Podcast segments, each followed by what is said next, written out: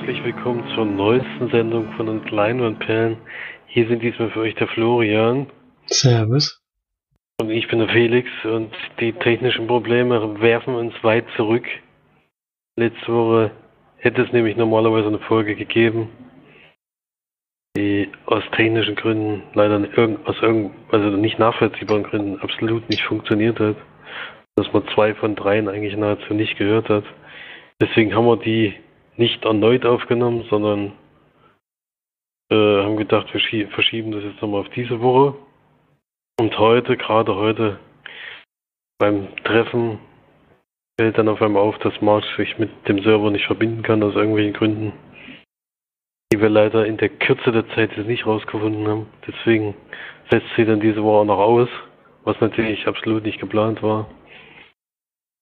Aber wir versuchen es jetzt trotzdem mal durchzuziehen. Äh, dadurch, dass die Folge letzte Woche ausgefallen ist, äh, werden wir noch mal kurz auf die Filme eingehen, die, die wir da gesehen haben.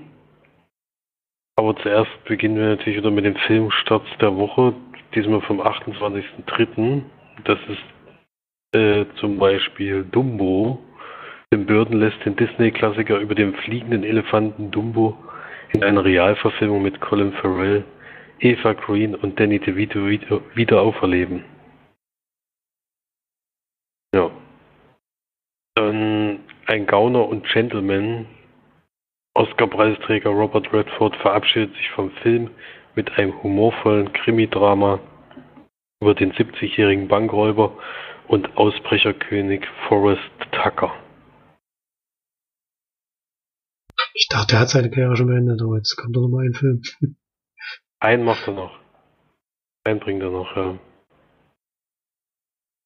Ja, dann haben wir was für die Kleinen. Prinzessin Emmy.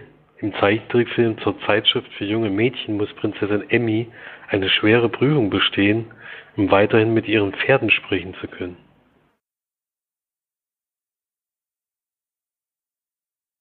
Und Tito, der Professor und die Aliens. Regisseurin Paola Randi erzählt die liebevolle Geschichte des jungen Tito, der nach dem Tod seines Vaters bei seinem Wissenschaftleronkel in Nevada unterkommt.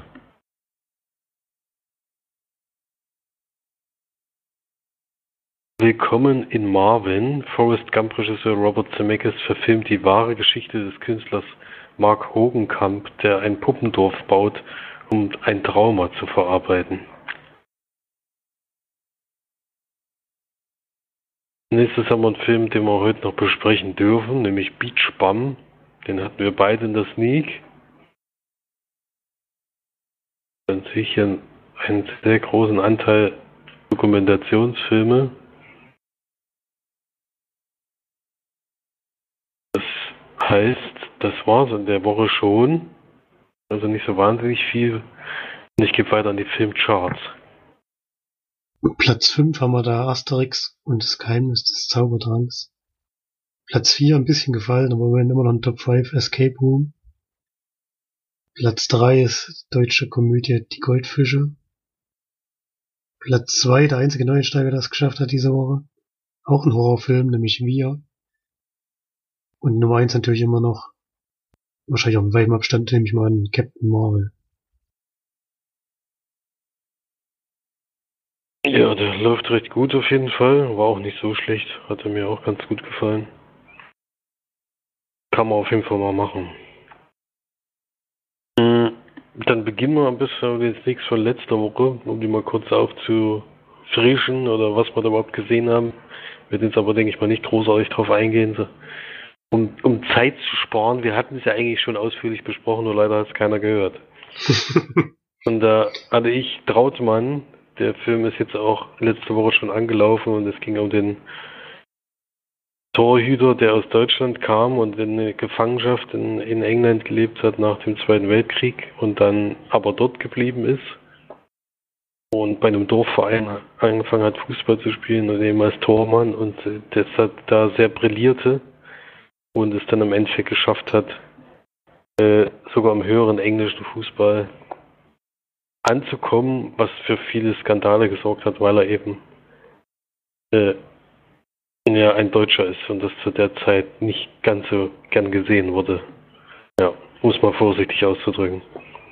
Und es geht dann noch so ein bisschen drum herum um seine Liebesgeschichte und was es da noch so gegeben hat. Ja. Ein ganz angenehmer Film von die Sneak ist auch im Durchschnitt der bestbewerteste Film dieses, dieses Jahr mit 7,57 oder sowas in der Richtung. Also kam wirklich gut an. Äh, ich fand's, äh, also ich habe ich hab dem 6 von 10 gegeben, weil ich äh, doch im Nachhinein ein bisschen enttäuscht war, nachdem ich gelesen habe, dass alles eben nicht stimmt und wie einem ein paar Sachen verkauft werden, die einfach so nicht waren. Das hätte es meines Erachtens nicht gebraucht, weil ich fand die Geschichte, die ich da bei Wikipedia gelesen habe, auch schon interessant genug, dass der man auch äh, biografisch erzählen kann. Ich weiß nicht, warum sie da jetzt einen Spielfilm draus machen, der so ein bisschen zwar den Namen in sich trägt, aber dann doch sich viele Freiheiten lässt. Und er ist auch nicht so wahnsinnig gut gedreht, muss ich sagen. Also man merkt irgendwie, dass eine deutsche Produktion ist, äh, was halt enorm stört, ist, dass er deutsch synchronisiert wurde, was ich wirklich nicht nachvollziehen kann, weil er halt auch ein Teil in diesem englischen Gefangenenlager gespielt hat. Wenn da alle Deutsch reden, dann äh, merke ich da einfach keinen Unterschied. Dann weiß ich gar nicht, wer Engländer ist und wer nicht. Und hätte man locker in Originalsprache äh, lassen können. Und ich finde, man merkt schon auch bei David Cross, der ja den Trautmann spielt. Er synchronisiert sich dann selbst und das klingt irgendwie wie damals bei Diane Krüger, weil bei Inglourious Bastards, wo es wirklich ein Desaster war, wo er sich selbst synchronisiert hat. So schlimm ist es jetzt hier nicht, aber es klingt irgendwie nicht so ganz so, wie, wie er halt wirklich gesprochen hätte, wahrscheinlich in, in Original. Deswegen hätte mir der Untertitel gereicht und dass die Engländer weiterhin Englisch sprechen. Wäre vollkommen in Ordnung gewesen. Schade, dass sie, das, dass sie da diesen Weg gewählt haben. Deswegen von mir nur 6 von 10 Leinwandperlen. Ja, ja, und du hattest aber die noch bessere Sneak auf jeden Fall in der Woche. Also ich mich hat es ja dann noch positiv erwischt eigentlich. Ja, 6 von 10 hätte ich gerne genommen, aber es war nicht möglich. Was Männer wollen kam da. Der ist inzwischen auch schon gestartet. Und ja, Fazit ist eigentlich, äh, geht lieber nicht in den Film. soll ja so ein Re Art Remake sein oder Re ja, ich weiß nicht, ob das ein Remake ist, aber von dem Film aus den 90er Jahren war der, glaube ich. Was Frauen wollen mit Mel Gibson war der damals.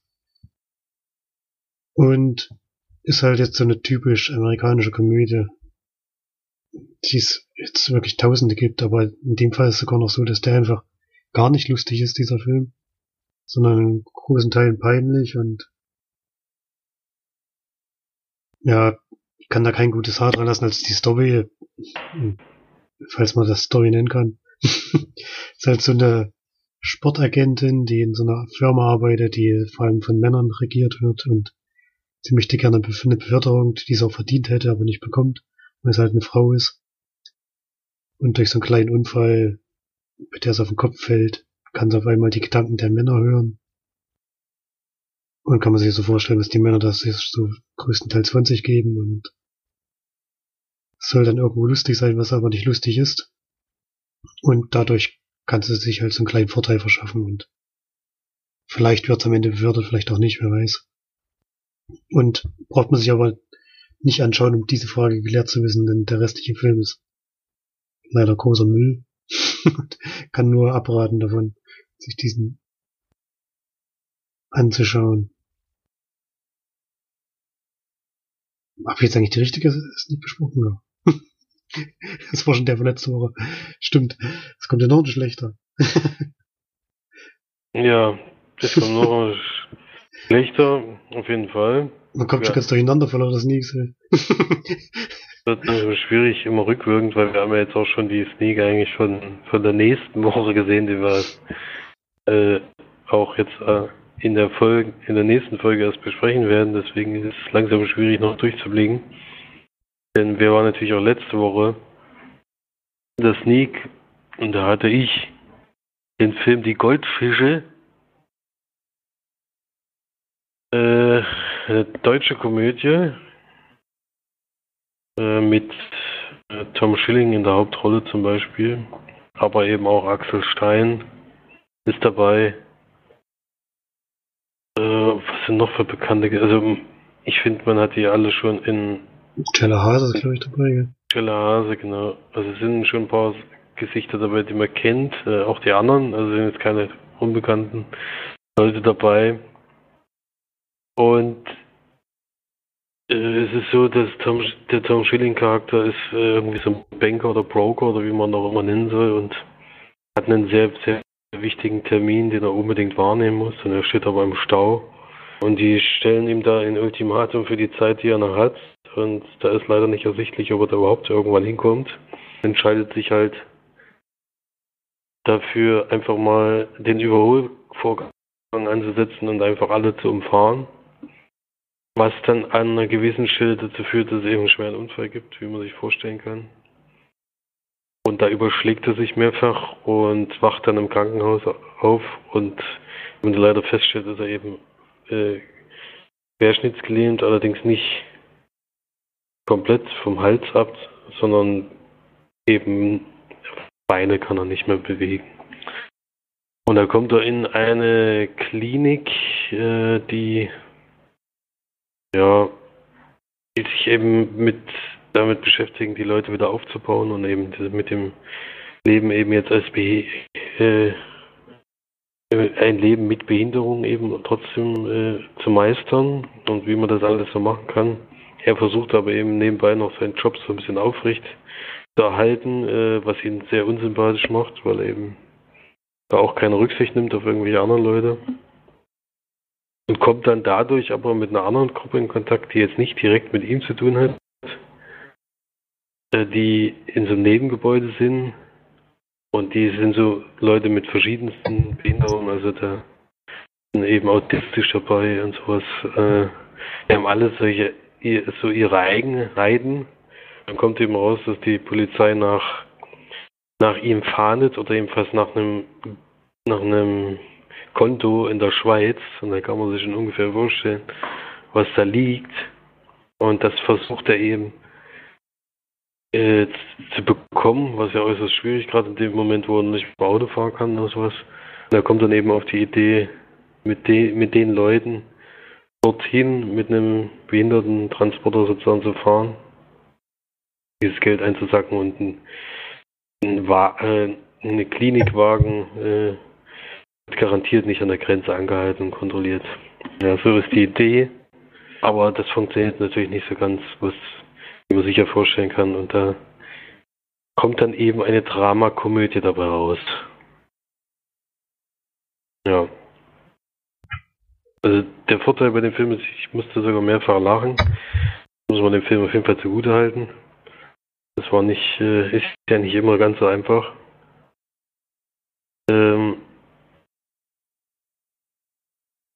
Allerdings äh, spielt er dann doch zu sehr mit den üblichen Klischees, die, er, die eben so ein Film mitbringen könnte. Also mit eben Menschen und Behinderungen, da gibt es jetzt irgendwie keine, keine neuen Sachen, die sich ausdenken, sondern es ist halt sehr over the top die ganze Zeit. Ähm, da hätte man hätte man sicherlich mehr draus machen können, auch mehr zum Lachen, aber ich fand für Sneak war der schon ganz in Ordnung. Also ich habe mehr gelacht als in vielen, vielen anderen Komödien, die ich in letzter Zeit gesehen habe. Das, das, hat mir schon gut gefallen. Und kam auch wertungstechnisch auch wirklich gut weg, äh, mit also auch über sieben Punkten im Durchschnitt. Ich habe dann insgesamt fünf gegeben, weil dann mir eben doch zu klischeehaft im Endeffekt war, aber es, ohne die wirklich lustigen Szenen, die es eben gibt, äh, wäre es wahrscheinlich weniger geworden. Aber so hat man schon, also es war unterhaltsam auf jeden Fall zwischenzeitlich mal. Aber leider nicht durchgängig. Und der geht eben auch fast zwei Stunden. Was äh, dem Film nicht so ganz so gut tut. Auf jeden Fall. Ja. Aber kann man auf jeden Fall mal machen und das Sneak auf jeden Fall in Ordnung. Also. Ja. Der tut nicht weh, wie man so schön sagt. Ja, auf jeden Fall besser als äh, den Film, den Florian jetzt noch sehen durfte. er wurde ja zweimal in, in Folge sozusagen vor, äh, äh, mit Gurken belagert. Äh, wie sich dann herausstellt, wartete dieser Film nur eine Woche später dann auch auf mich. Hat es auch nicht so lange durchgehalten wie ich. Ähm, ich habe Beach Bum gesehen. Ein Film von Harmony Korine oder so. Hat zuletzt Spring Breakers gemacht. Der geht vielleicht sogar in eine ähnliche Richtung. Ich weiß nicht, ich habe den Film nicht gesehen. Hier spielt die Hauptrolle auf jeden Fall Matthew McConaughey. Ayla Fischer ist dabei, Snoop Dogg und auch noch ein paar andere Schauspieler, die sich seltsamerweise in diesem Film verirrt haben. Eine Handlung kann ich leider überhaupt nicht zusammenfassen, denn dieser Film hat einfach keine Handlung. es geht einfach nur um den Charakter von Matthew McConaughey, der heißt Moondog. Ist so ein, ja, er war wohl früher mal irgendwie ein Schriftsteller, der ganz gute Texte schreiben konnte, die er öffentlich vorgetragen hat und hat damit sogar ein bisschen Geld verdient irgendwie. Aber wenn er die Texte im Film mal vorträgt, fragt man sich schon, wie er, wie er damit wirklich nur einen Cent einnehmen konnte. Also ist, selbst das ist schlecht. und wir sehen eigentlich einen 90-minütigen Trip eines einer gescheiterten Persönlichkeit, der sich zusäuft, zukokst, zuvögelt und ja, eigentlich er erzählt immer, er lebt sein Leben so, dass er Spaß hat. Aber ich weiß nicht, ob das Leben, was der führt, wirklich Spaß macht. Zumindest nicht auf Dauer. Und ja, ist wirklich eine Aneinanderreihung von Peinlichkeiten, dieser Film. Weiß nicht genau, was das, was das sollte, aber was mir das sagen soll, ob, ob, es irgendwo gut ist, sein Leben so zu führen oder ob mich das jetzt abschrecken sollte, konnte ich bei dem Film nicht so ganz herauskriegen. Und ja, ist einfach sehr seltsam, so von der Kameraführung und allem. Ich habe schon, schon lange nicht mehr so einen komischen Film gesehen, der auch so schwer zugänglich ist, weil es passiert ja auch einfach gar nichts in diesem Film. Die Hauptfigur macht null Entwicklung durch. Der ist wirklich am Ende genauso wie am Anfang und zwischendrin liegt er halt irgendwo in der Gosse und kotzt sich voll oder so. Und weiß nicht genau, warum ich mir sowas anschauen soll und auch wieder ein Film, von dem ich abraten muss. Gibt dem, weiß nicht, zwei von zehn Leinwandperlen oder so ich muss zwei, dreimal muss ich wirklich lachen, weil es schon auch sehr skurril ist, was da passiert, teilweise, aber Großteil ist wirklich sehr eklig und abstoßend und hat mir auf jeden Fall nichts gebracht. Und es sind auch, glaube ich, bei dieser Sneak so viele gegangen, wie ich bis dahin noch nicht erlebt habe. Ich würde sagen, fast die Hälfte. Ich habe es zwar durchgestanden bis zum Schluss, aber ich hatte schon noch öfter mal den Impuls zu gehen. aber hab's durchgezogen. Aber was, auch am Ende kommt nichts was einen irgendwie zufriedenstellen könnte. Also, wenn man den Film das nicht bekommt, kann man eigentlich wirklich aufstehen und gehen.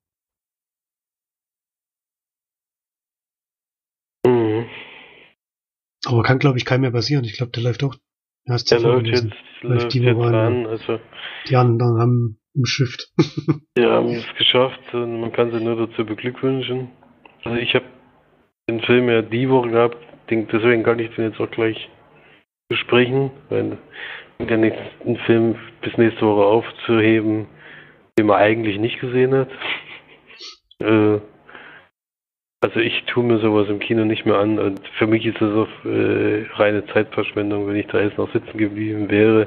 Wenn du da schon zwei von zehn gibst und ich schon Nachrichten zwischendurch kriege, dass es eigentlich nicht besonders sinnvoll ist, äh, da zu bleiben und dann in den ersten zehn Minuten eigentlich schon so abstoßende Szenen zu, zu sehen bekommt und ein Dummschwätzer die ganze Zeit. Also ich habe sowas habe ich schon lange nicht mehr gesehen. Es ist einfach nur, du willst einfach nichts mit der Person zu tun haben. Es gibt keine keine Story in dem Film, sondern es ist einfach nur da, um irgendwie peinlich und übertrieben und was überdreht zu sein oder was weiß ich. Äh, für Snoop Dogg war es wahrscheinlich die perfekte Rolle, weil es wahrscheinlich sein Leben dargestellt hat, aber ansonsten weiß ich nicht, was das gewesen sein soll. Bei Matthew McConaughey kann ich mir vorstellen, er hat einfach mal Bock gehabt, äh, so eine Rolle zu spielen, eben also völlig, völlig äh, außer Rand und Band, aber äh, es hat eigentlich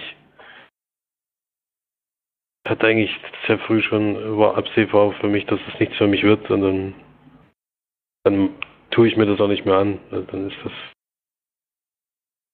Dann muss ich da leider gehen. Das habe ich dann zum Glück gemacht. Und wenn ich das so höre und wenn ich die Kritiken so sehe, ist das einfach, äh, ich weiß nicht, wie der in Deutschland im Kino dann laufen soll.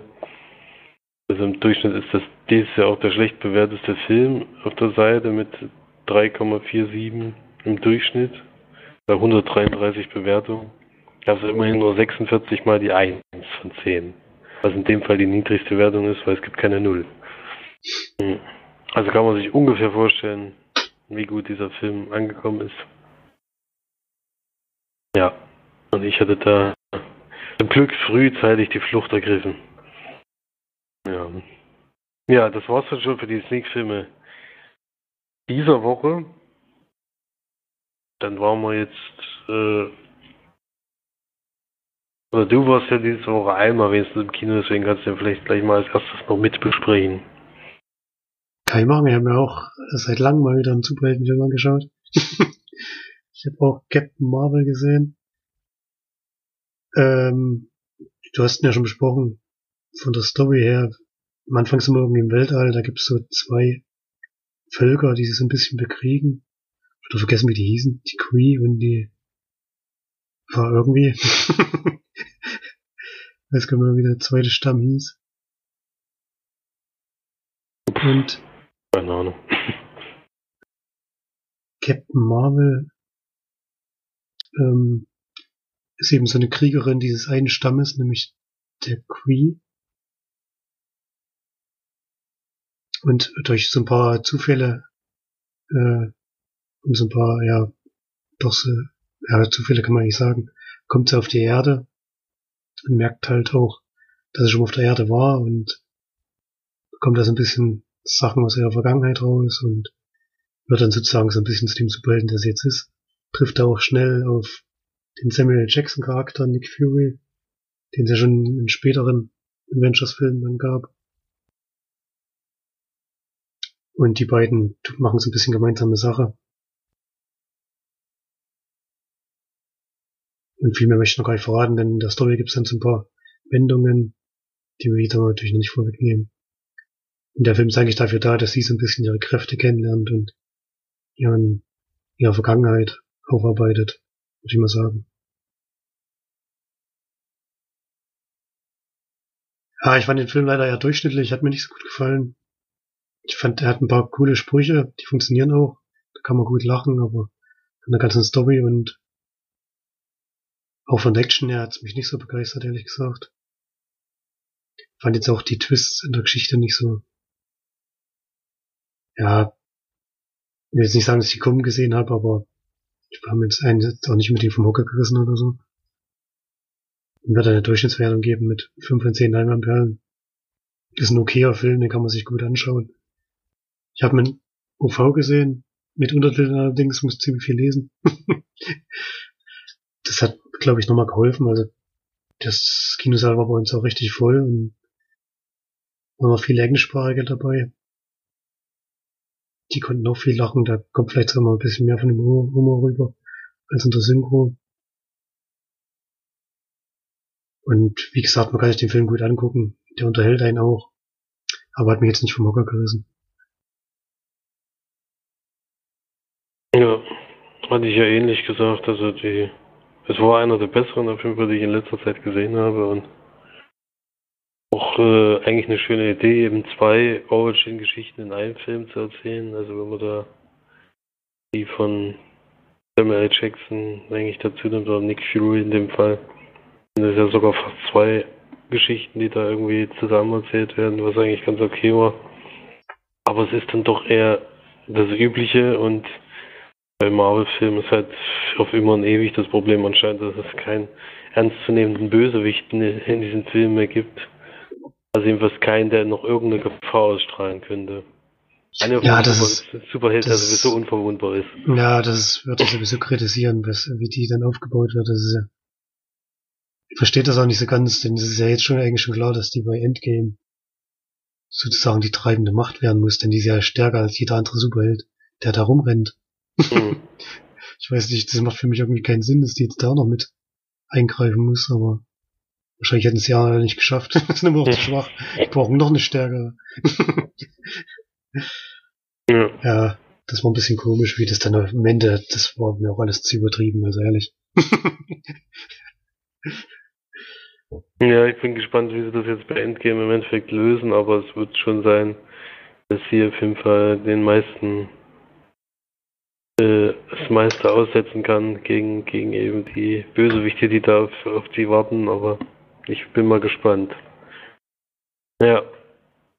Okay, dann war es das zu dem Kinofilm. Wir haben noch ein paar Filme zu Hause gesehen. Ich würde jetzt mal die von, von letzter Woche, die ich da besprochen habe, mal kurz zusammenfassen, damit es da hier nicht zu lange wird. Und zwar habe ich ähm, einmal gesehen äh, Der Nussknacker und die vier Reiche. Ein Disney-Film, der Disney-Weihnachtsfilm, der leider nicht so wahnsinnig gut funktioniert hat. Also wenn man die Besucherzahlen sowas anguckt und auch die Kritiken. Ähm, eine Realverfilmung von einem alten Zeichentrickfilm, den ich wirklich immer sehr gerne geguckt habe und war auch immer fasziniert von dieser Welt der Nussknacker. Äh, als Realfilm funktioniert es irgendwie nicht so ganz. Ähm, dadurch, dass sich sehr an diesen Zeittrick gehalten haben, sehen die ganzen Figuren wahnsinnig künst, äh, künstlich aus die ganze Zeit. Das ist ganz eindeutig für jüngeres Publikum gemacht. Also für mich ist das dann wirklich nichts mehr. Für Trickfilme kann ich immer noch was abgewinnen, aber diesen Realverfilmung, die sind so quatschig zwischendurch aussehen. Das ist immer schwierig, das äh, noch äh, in Kinderaugen zu sehen. Das geht bei Trickfilmen noch ganz gut. Den kann ich dir wirklich nicht besonders empfehlen. Eigentlich schade drum, weil ich wirklich die Geschichte mag und da auch wirklich viele, viele Schauspieler sozusagen auch eingesetzt wurden, die man eigentlich gut findet, aber der Film ist leider nicht so toll und daher nur drei von zehn Leinwandperlen. Dann habe ich noch Operation Overload gesehen, das ist alles andere als ein Kinderfilm. Äh, mit dem Zweiten Weltkrieg und äh, amerikanische Soldaten treffen da eben auf, ja, auf was treffen sie eigentlich in diesem Labor? Man kann es nicht so richtig beschreiben. Es sind auf jeden Fall Nazis, die ein bisschen modifiziert wurden, sage ich jetzt mal. Und da, den müssen sie sich erwehren. Sieht wirklich äh, sehr aufwendig gemacht aus. Also normalerweise ja, hätte ich gedacht, das ist so eine Art Trash-Film oder geht in die Richtung jedenfalls. War es aber im Endeffekt nicht. Und der ist schon sehr äh, aufwendig gemacht und eben auch äh, es nimmt sich selber sehr ernst, was mir dann wieder ganz gut gefallen hat. Und die, Zo die Zombies, nenne ich es jetzt mal, oder was es auch immer sein soll, sehen auch wirklich außergewöhnlich gut aus. Das muss man schon mal sagen. Da haben sie sich wirklich Mühe gegeben, um da auch mal ein bisschen zu variieren von anderen Filmen. Jedenfalls von Filmen, die ich bisher gesehen habe. Deswegen fand ich den eigentlich ganz gut. Ist auf jeden Fall unterhaltsam. Auch sehr brutal dafür, dass er ab 16 ist, war ich schon sehr überrascht.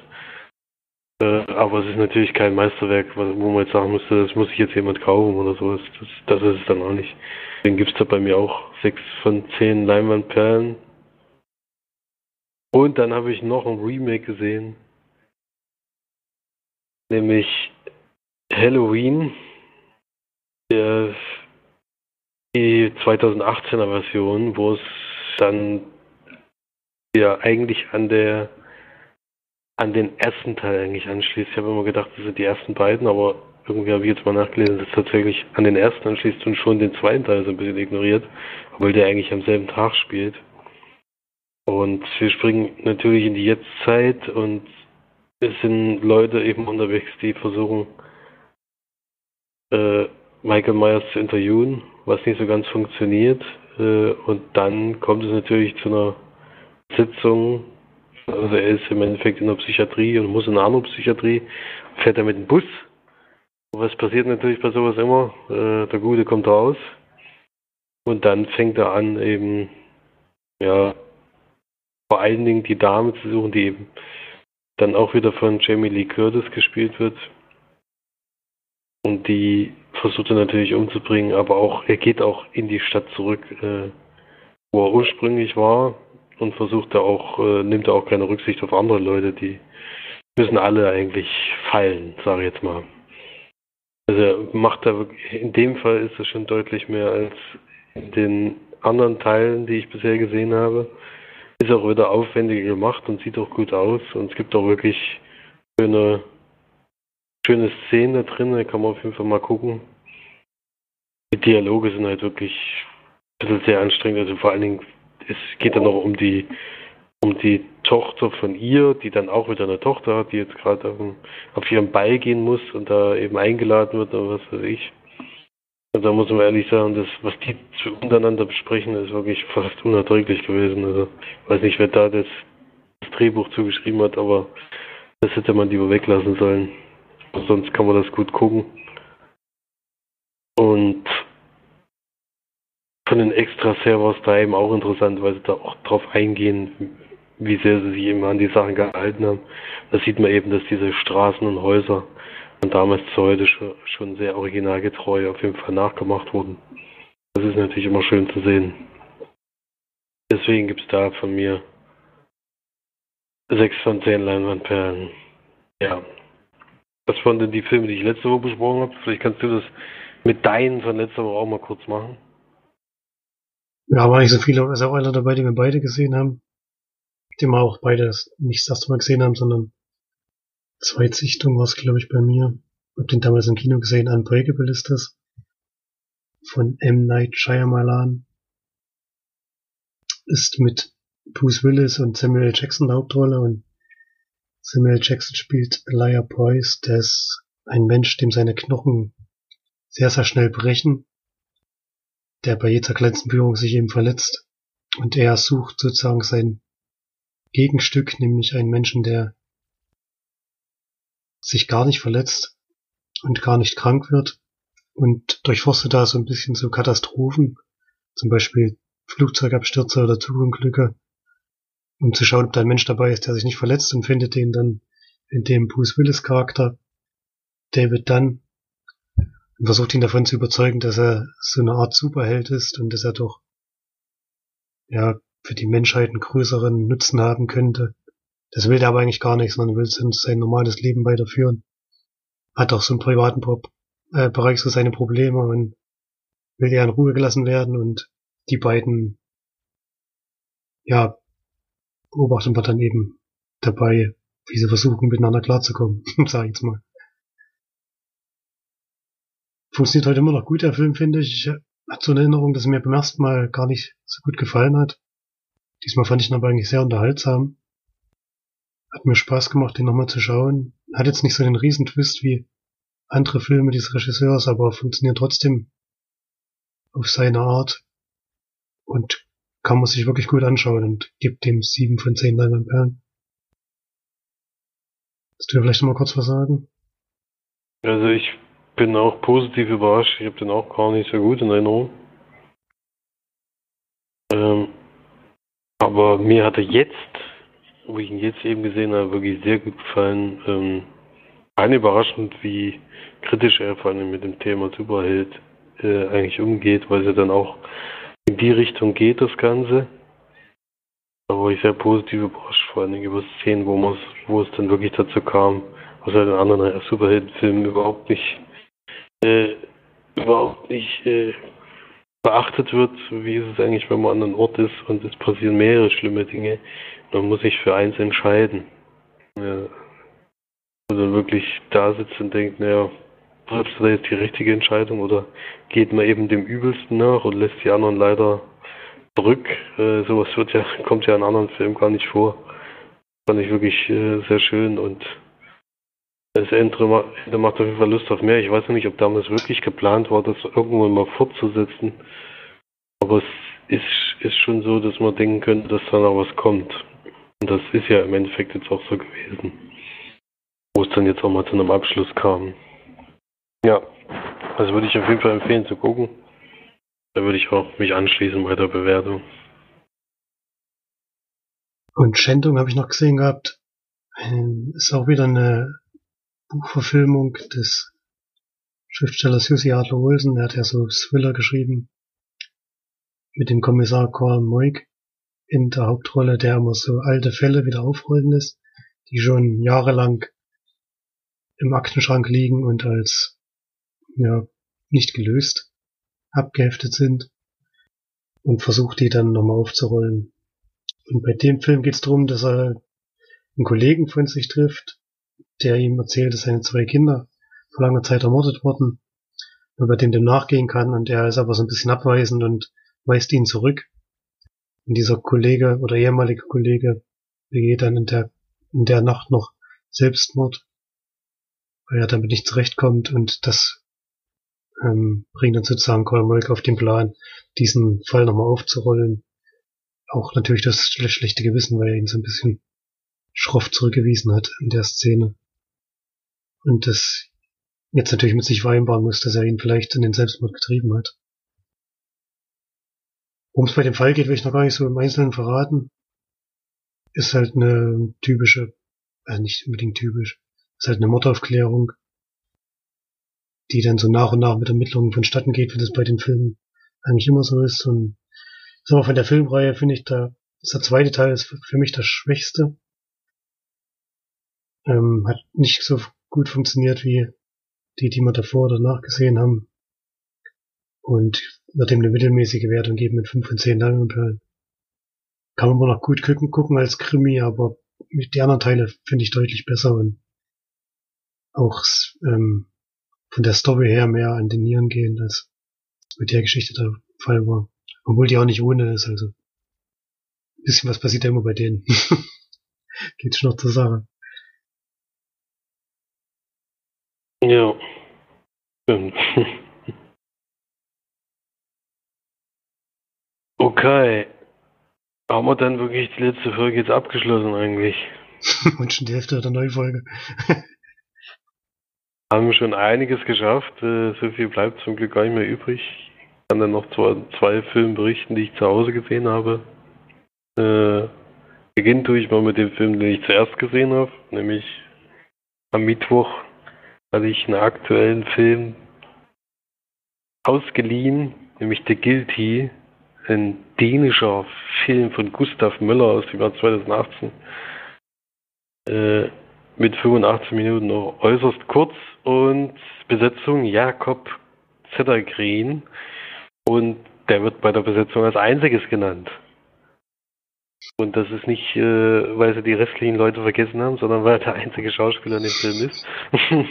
Schönes Kammerspiel.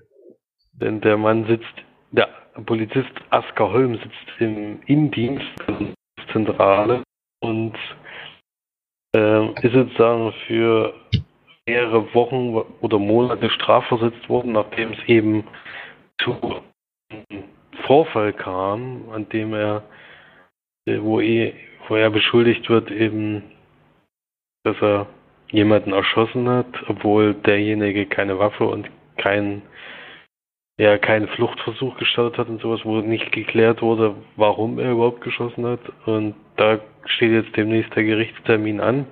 In der Zeit haben sie ihn eben zur Sicherheit von der Straße geholt und eben in die Notrufzentrale versetzt. Ähm, und ja, nimmt erstmal ganz normale Telefonate an, die man anscheinend da eben so hat. Und man merkt schon, er ist nicht der sympathischste Mensch auf der Welt. Also er geht da schon ziemlich schroff mit diesen Leuten um, die da anrufen, äh, weil er eben wirklich wahnsinnig frustriert ist darüber, dass das passiert ist. Und da ist auch im Hintergrund noch ein bisschen mehr passiert, dass er jetzt äh, ja gerade an so einem Tiefpunkt angelangt ist. Und dann kommt es eben dazu, dass da zwischendurch jemand anruft.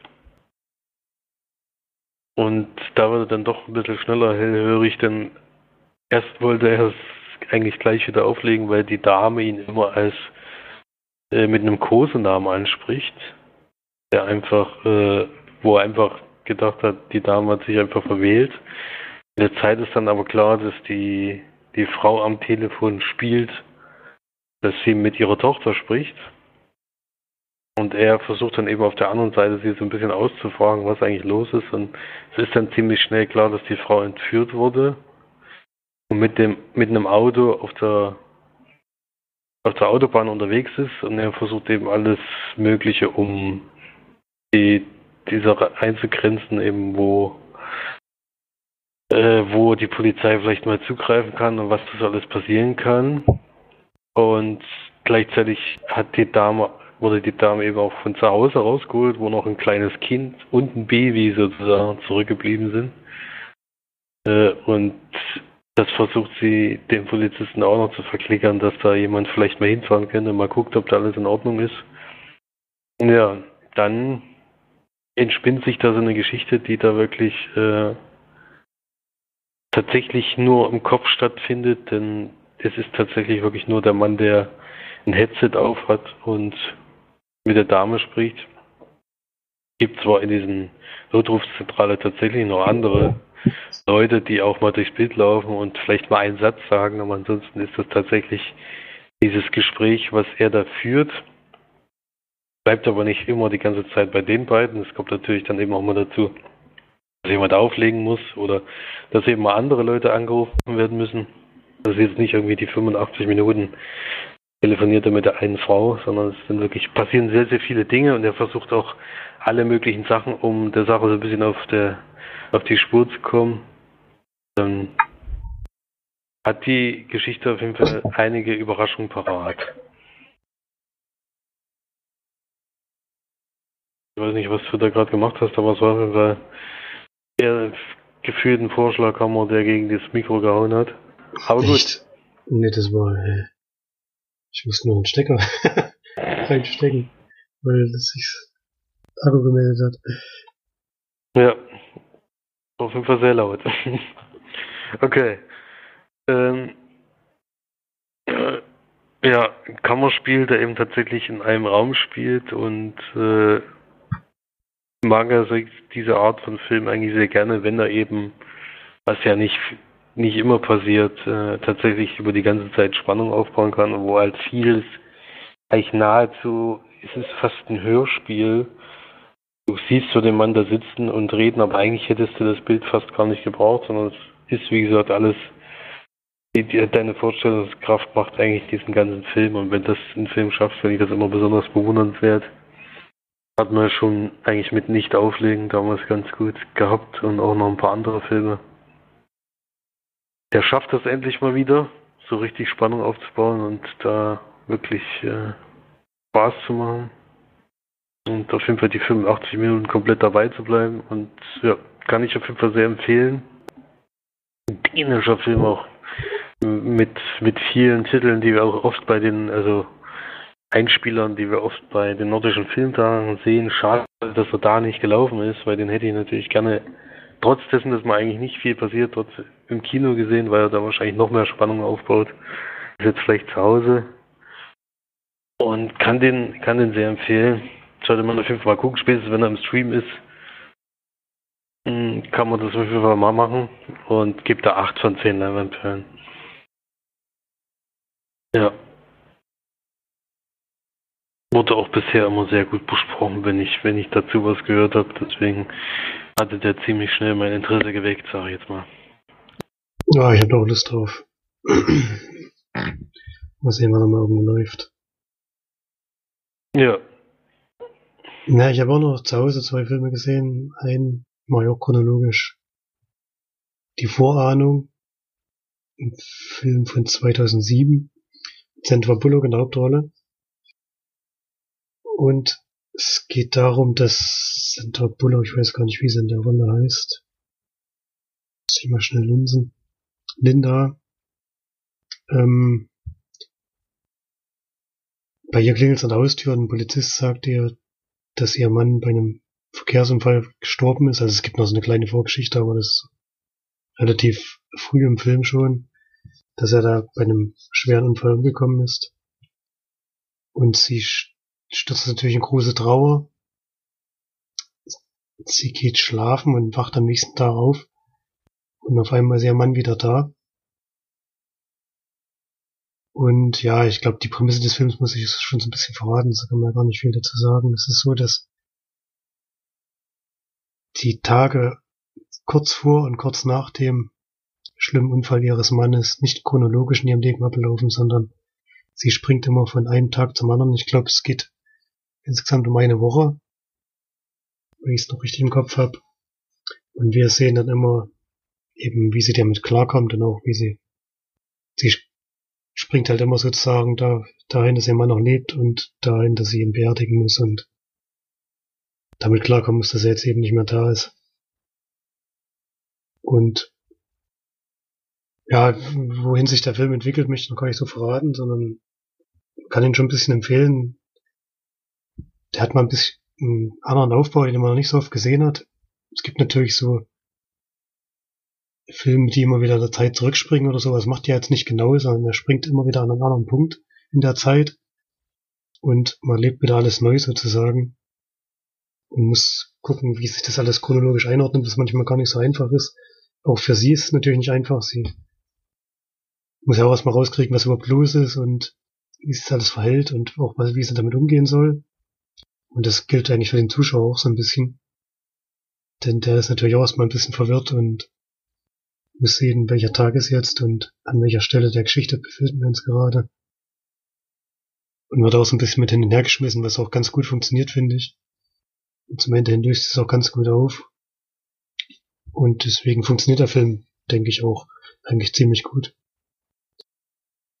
Und wird dem so sieben von zehn Leinwandperlen geben. Auch eine kleine Empfehlung. Hat die Idee, die hat er gut umgesetzt, finde ich, und macht mal ein bisschen was anderes als viele andere Filme. Jetzt im Nachhinein habe ich so das Gefühl, ich habe ihn schon mal gesehen. ich hatte auf jeden Fall nicht mehr die ganz große Erinnerung dran. Wir haben jetzt auf DVD nochmal geguckt. Die Extras waren doch ziemlich gut. Ging, glaube ich, über eine Stunde und war sehr viel Material, also konnte man in dem Fall auch mal empfehlen. Und wer den Film noch gar nicht kennt, dann kann man sich den auf jeden Fall mal holen. Da macht man, glaube ich, nicht viel falsch. Ja, überrascht mich jetzt etwas, muss ich sagen. Ich habe den Film nämlich sehr schlecht in Erinnerung, aber vielleicht ist es täuscht mich da jetzt die Erinnerung auch. Also bei mir ist es auch schon wahnsinnig lange her, dass ich ihn gesehen habe. Aber vielleicht muss ich ihn doch nochmal gucken, weil da hätte ich jetzt ehrlich gesagt die Wertung nicht erwartet, sage ich so. aber vielleicht habe ich das auch falsch in Erinnerung. Ja. Ich habe noch einen weiteren Film zu Hause geguckt. Äh, jetzt gerade am Wochenende kam er dann doch äh, mal nachdem ich schon gedacht habe, irgendwie wollen sie mir anscheinend nicht zuschicken, der ist nämlich jetzt schon ein bisschen länger draußen. Jetzt hat es dann doch mal geklappt, denn es kam jetzt Venom,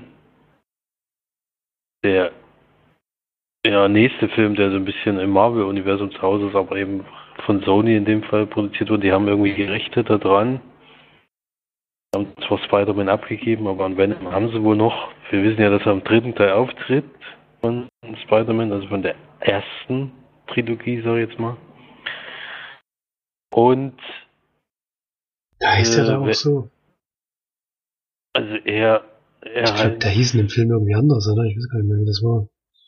Hm, nee, der hieß schon, also es ist zwischenzeitlich so, dass der ja Spider-Man sozusagen befällt und dann eben er diesen schwarzen Anzug hat, wo er einfach deutlich besser deutlich besser wird, aber eben auch böser die ganze Zeit. Und irgendwann trifft es dann eben auf Eddie Brock, der so der Gegenspieler von ihm in Teil 3 also ist. Also jedenfalls in diesem Zeitungsverlag. Und da ist das schon so, dass die aufeinandertreffen, dass der dann irgendwann dieses Anzug kriegt, was, was dann im Nachhinein aber jetzt, wenn man das gesehen hat, völliger Quatsch ist, oder auch wenn man die Comics sieht es hat auch absolut nichts miteinander zu tun. Also das ist eine völlig losgelöste Geschichte davon und dieses, was da passiert, ist eigentlich, äh, also da merkt man schon, dass die das damals einfach völlig ausgelöscht haben. Also das ist überhaupt kein Thema mehr. Denn hier ist es so, dass äh, ein Symbiont oder eine unbekannte Lebensform von, von einer Besatzung aus dem All mitbringt. Und dieses Schiff oder diese, dieses Raumschiff stürzt eben ab, bevor es eben in die Erdatmosphäre eintritt, aber es schafft es eben noch gerade so äh, abzustürzen und tatsächlich dann auch so, dass es, dass die Proben noch genommen werden können. Und es gibt da eben so eine Live Foundation, die ja angeblich aus äh, einen Lebensort für die Menschen sucht, falls jetzt die Erde dann doch äh, überbevölkert ist oder eben so nicht mehr existieren kann, damit die Leute eben außerhalb irgendwo wohnen können, aber die verfolgen natürlich wieder ihre eigenen Sachen. Äh, und diesen Symbiont versuchen sie eben dann zu testen, eben an Tierchen und sowas. Und ja, was das so für Auswirkungen hat.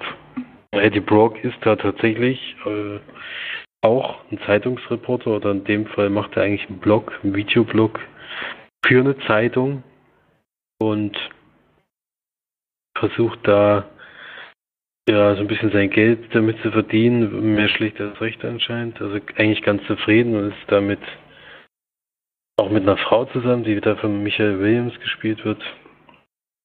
Und dann kommt es eben dazu, dass der Verlag sagt, hier, interview mal den von dieser Life Foundation und was der so macht und was er so vorhat. Und er hat aber gesagt, er möchte nicht, dass irgendwelche kritischen Fragen gestellt werden, weil der ein großer Anteilseigner anscheinend von dieser Zeitung ist. Und dann er dahin und er ist halt so ein Invest investigativer Journalist und er macht es natürlich trotzdem, was eben dazu führt, dass dieses Interview abgebrochen wird, dass er entlassen wird und dadurch, dass seine Freundin auch noch in einer Anwaltskanzlei arbeitet, die eben auch diese Firma vertritt, wird die gleich mal in der Anwaltskanzlei auch noch entlassen. Was dann auch dazu führt, dass die Beziehung etwas in die Brüche geht. Und dann springen wir ein bisschen in die Zukunft. Äh, und es gibt dann eben doch einen Zufall, dass er nochmal dahin darf und nochmal guckt, was da los ist. Und dann kann man sich ja vorstellen, also man hat es ja im Trailer schon gesehen, es ist eben so, dass der Symbiont sich irgendwann mal mit ihm verbindet. Und dann hat er, eigentlich hat er gar nicht so richtige übermenschliche Fähigkeiten, sondern es ist eigentlich der Symbiont, der sie hat. Äh, und der setzt ihn eben, also er braucht einen Wirt, er braucht jemanden, der äh, dessen Körper er sozusagen mit nutzen kann. Also ganz alleine kann er eben nicht zurechtkommen oder er ist jedenfalls ineffektiv in dem Fall. Und das kommt dann beiden irgendwie zugute. zugute. Es sind eben auch zwei Persönlichkeiten, die da aufeinander treffen. Also es ist eben nicht Eddie Brock, der da entscheidet, was passiert, sondern es ist immer so ein Streitthema zwischen beiden, wo eben auch spektakuläre Dinge passieren, die dann vielleicht einer von beiden nicht so ganz so gut findet dass es da eben auch zu Streitigkeiten kommt. Und dann gibt es da natürlich auch einen Bösewichten, den man vielleicht mal besiegen sollte. Aber ansonsten ist das schon actionmäßig ein außergewöhnlicher Marvel-Film, weil er dann doch relativ viel, viel macht, äh, womit man vielleicht nicht so ganz rechnet. Also so auch längere Verfolgungsjagden und sowas, das kommt eigentlich sonst sehr selten vor. Äh, und er hat halt eigentlich gute Schauspieler, muss man sagen, mit Tom Hardy und Michelle Williams ja sowieso. Da kann man nicht viel sagen. Allerdings ist der Film insgesamt äh, relativ von den von den Effekten her relativ schwach, muss ich sagen. Also solange das solange das immer im in Einzelnen ist, also wenn er jetzt zum Beispiel die Fähigkeit mal einsetzt, die er so hat, dann sieht das noch ganz okay aus, aber sobald eben ja ein bisschen mehr spektakuläre Dinge passieren, äh, merkt man schon, dass da nicht so ganz das Geld war wie bei normalen Marvel-Film. Also darüber kann ich eigentlich hinwegsehen, aber es sind dann eben doch sehr viele CGI-Effekte, die sie eingebaut haben. Vielleicht hätte man das dann in dem Fall, wenn man merkt, naja, es sieht nicht so ganz so gut aus. Vielleicht äh, versuche ich das jetzt mal nicht äh, auf die Art und Weise und versuche es vielleicht auf andere Art, Art und Weise zu erzählen. Hätte den Film vielleicht mal ganz gut getan zwischenzeitlich. Aber es ist auf jeden Fall nicht so schlecht, wie ich mir vorgestellt habe. Kritiken waren ja von, von unterirdisch bis, bis sehr gut und er ist ja auch sehr erfolgreich gewesen, was da, glaube ich, auch für die Macher äh, überraschend war. Hat ja in Deutschland auch sehr, sehr viele Besucher gehabt, aber auch weltweit kam er sehr gut an. Jedenfalls von den Besucherzahlen her. Und der ist schon ganz nett, aber es ist jetzt kein Film, den man jetzt unbedingt geguckt haben muss. Finde ich, äh, Tom Hardy ist schon immer eine coole Sau und den, den guckt man auch gerne zu. Aber ich weiß nicht, warum sie jetzt gerade diesen Superhelden noch ausgesucht hat. Äh, aber vielleicht hat er einfach mal der Bock gehabt, mal sowas zu spielen. Ja. Ja, äh, mit ein bisschen mehr Produktionsaufwand und ich denke mal auch mit einem bisschen besseren Drehbuch, weil es manchmal dann schon komisch ist, wie die miteinander kommunizieren und es gibt dann auch Wendepunkte in dem Film, wo sozusagen Venom sich für eine andere Richtung entscheidet, als er ursprünglich gedacht hat.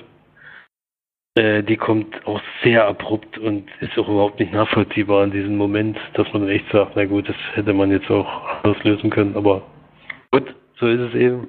Deswegen we wenige Überraschungen, sage ich jetzt mal, im Film und äh, die Schauwerte sind schon okay, aber es ist kein Film, wo ich jetzt sage, hier, wenn du mit Marvel viel anfangen kannst, dann musst du diesen Film unbedingt noch gucken, der fehlt in deinem Sortiment. Das, das ist ganz nett, aber mehr ist es auch nicht. Ja. Das dann zu Venom, was ich da noch dazu sagen kann, ist, dass die Blu-ray auf jeden Fall zu empfehlen ist, weil es wirklich viel gibt, äh, viel zu sehen gibt. Ähm, also da von den Extras her hat es sich endlich mal wieder gelohnt. Ich habe auch einen großen Teil zum Glück geschafft, dadurch, dass ich es eben am Wochenende gesehen habe. Alles hat dann doch nicht geklappt. Aber es waren ein paar schöne Sachen dabei. Die feiern sich natürlich wieder selbst außerordentlich, aber man sieht eben auch mal diese Überschneidung zum Comic. Ich meine, wie der Charakter da aussieht, das ist nicht ganz, ganz so wie Tomardi aussieht, zum Glück, muss man sagen.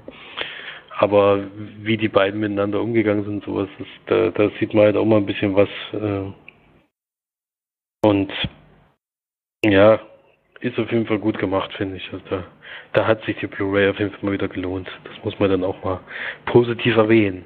Ja, genau. Das war's dann zu Venom.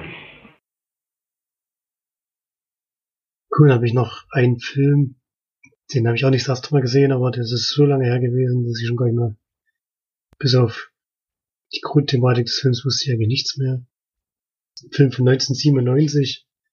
Fräulein Smillers Gespür für Schnee heißt er. Hauptrolle spielt Julia Ormond. Gabriel Byrne ist noch dabei, den kennt man auf jeden Fall.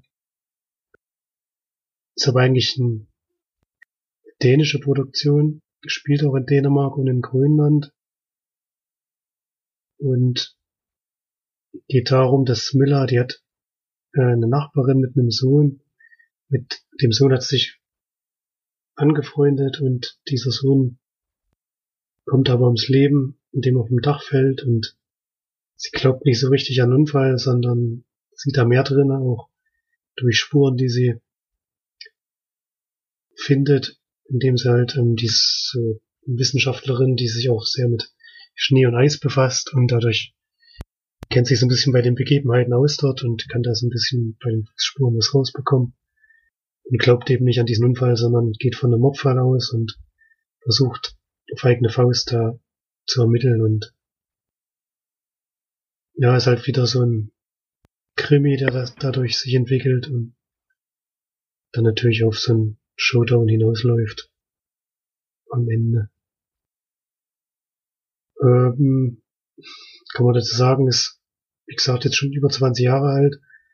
Man kann trotzdem noch gut gucken, finde ich. Ich finde, was ich nicht mehr wusste, bei der Auflösung, da haben sie so ein bisschen, meiner Meinung nach, ein bisschen übertrieben. da kommen so ein paar Sachen zusammen, die nicht so ganz schlüssig sind, finde ich. Und dadurch funktioniert es für mich nicht so ganz, der Film. Hatten eigentlich sehr gute Erinnerungen, aber beim zweiten Mal schauen hat er mir nicht mehr so so gut gefallen, aber wenn man jetzt einen Krimi sehen will, auch mal etwas ein bisschen älteres, dann kann man den immer noch anschauen und wird eine mittelmäßige Wertung geben mit 5 und 10 Leinwandperlen. Kann man schon mal machen. Gibt's bei Netflix auf jeden Fall, da habe ich den gesehen und hat man wieder Lust drauf. Ja, kann man wie gesagt sich da mal wegschauen, wenn man das möchte. Ja, habe ich glaube ich noch nie gesehen, muss ich ehrlich zugeben. Jedenfalls kann ich mich nicht daran zurückerinnern, dass ich den mal gesehen hätte. Damals war Julia Ormond noch. Ja, haben wir die überhaupt jemals wieder gesehen nach der noch relativ vielen Filmen, die sie da in dem Zeitraum gemacht hat? Aber irgendwie. Ich glaube, ich weiß gar nicht. ich glaube, die ist dann, war dann relativ raus dann danach. Also kann mich nicht erinnern, dass ich die vor allem jetzt irgendwie, jetzt ist die ja auch schon im gehobenen Alter, sag ich jetzt mal. Da habe ich sie irgendwie nicht mehr erkannt oder jedenfalls nicht mehr gesehen im Film. Na, 2013 hat sie eine Serie gemacht. 2016 eine Serie. 2017 steht im Film drin. Kriminalfilm auch wieder. Ja, aber es wenig auf jeden Fall. Das stimmt, Film hat sie so gut wie gar nicht mehr gemacht. Schade drum mhm. eigentlich. Damals sehr beliebte Schauspieler, wenn es dann irgendwie so abfällt dann mit der Zeit. Ja. Kenne ich noch nicht den Film, vielleicht werde ich mir den doch mal angucken. Ich fand den Titel immer irgendwie abschreckend, ich weiß auch nicht. Ja, ich weiß nicht, warum der Deutschen so heißt, aber davon sollte man sich ja nicht abschrecken lassen. es geht einfach um eine junge Frau, die ermittelt, was damals äh, ein bisschen ungewöhnlich war.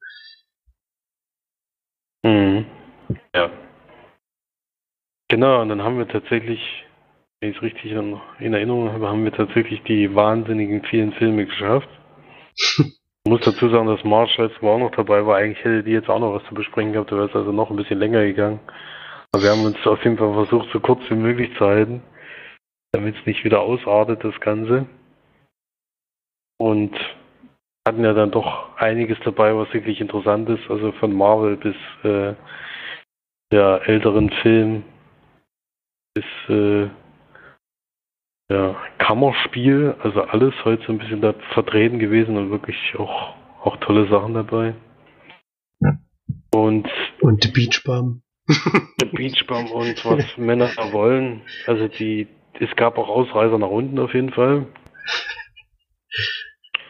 Äh, schade eigentlich, weil bis jetzt lief, in letzter Zeit lief sneakmäßig bei mir eigentlich gut. Ich war zwar nicht mehr so oft wie, wie, wie sonst, also wie die Jahre davor, aber wenn ich war, waren es wenigstens Sachen, die ich bis zu Ende geguckt habe. Ich glaube, das ist seit ein Dreivierteljahr oder so der letzte Film, äh, der erste Film mal wieder gewesen, wo es wirklich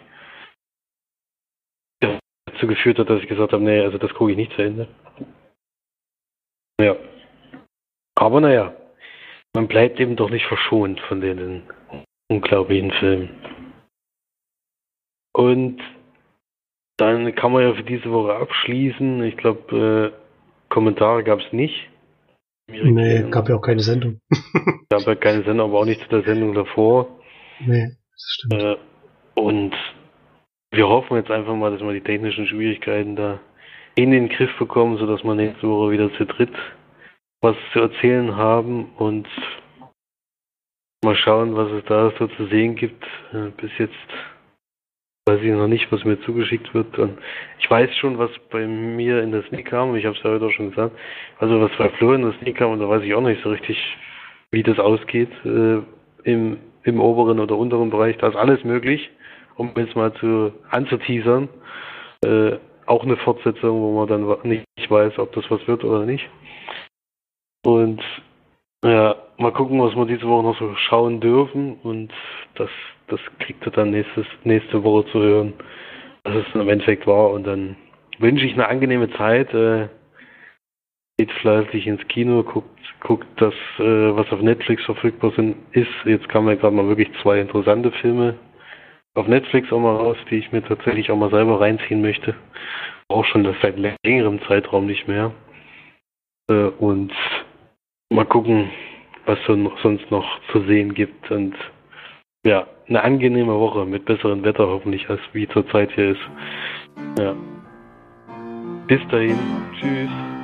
Tschüss.